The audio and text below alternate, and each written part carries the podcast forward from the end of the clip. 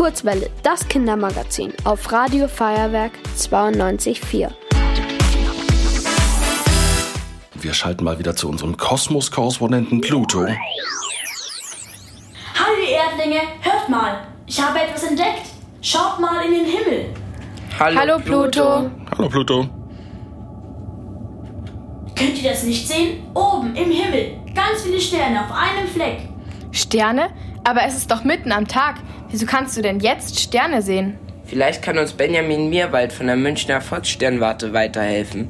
Benjamin, weißt du, warum Pluto Sterne sieht? Wir sind ja mit der Erde viel näher an der Sonne als du, lieber Pluto, und deswegen müssen wir natürlich immer warten, bis es dunkel wird. Aber wenn wir auf dem Pluto stehen würden, da wäre der Himmel eigentlich immer dunkel. Da sind wir so weit von der Sonne weg, dass die Sonne auch eigentlich nur ein ganz besonders heller Stern ist am Himmel. Und vor allem ist da niemand, der in der Nacht Licht anschaltet und uns blendet. Also kann Pluto immer Sterne sehen. Aber was hast du denn Besonderes entdeckt, Pluto? Eine Menge Sterne an einem Fleck, ein ganzer Haufen. Das äh, hört sich jetzt so an, als hätte dann Stern irgendwas hinterlassen. Nein, nein, nein, Sterne machen natürlich keine Haufen. Also Sterne kommen zusammen. Und wenn viele Sterne an einer Stelle sind, dann sagen wir Sternhaufen. Also immer dann, wenn mehr als 10 oder 20 Sterne nahe beieinander sind. Und nahe beieinander heißt im Bereich von wenigen Lichtjahren.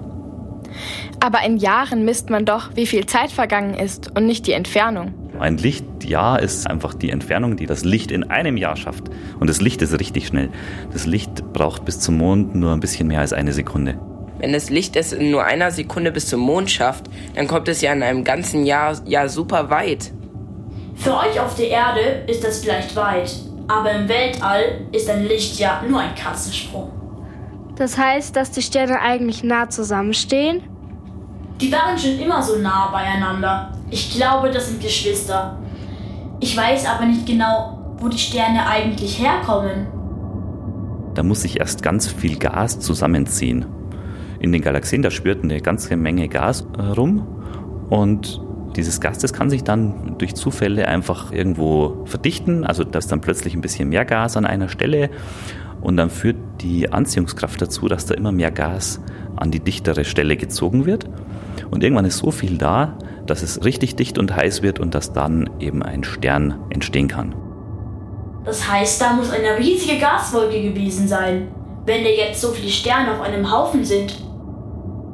Diese Gaswolken sind so groß, dass da meistens nicht nur ein Stern entsteht, sondern die sind so groß, dass eben mehrere hundert Sterne entstehen können oder vielleicht auch mal mehrere tausend Sterne.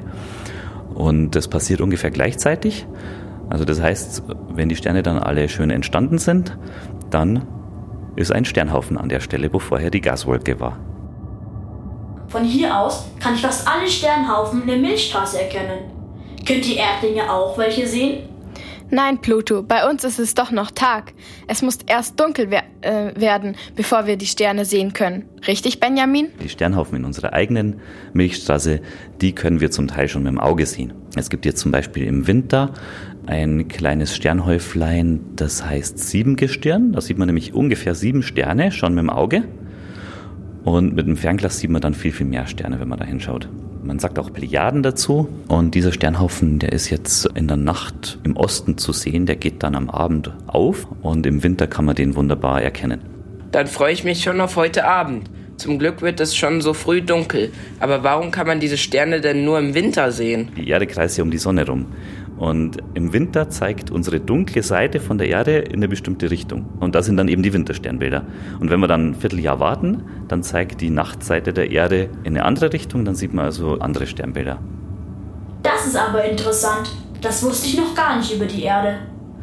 Danke, dass du uns die Sternhaufen gezeigt hast, Pluto. Aber klar doch. Das ist ja meine Aufgabe als Kosmos-Korrespondent. Auf Wiedersehen, ihr Erdlinge. Also dann tschüss, Pluto. Tschüss, Pluto. Tschüss. Kurzwelle, das Kindermagazin auf Radio Feuerwerk 92.4.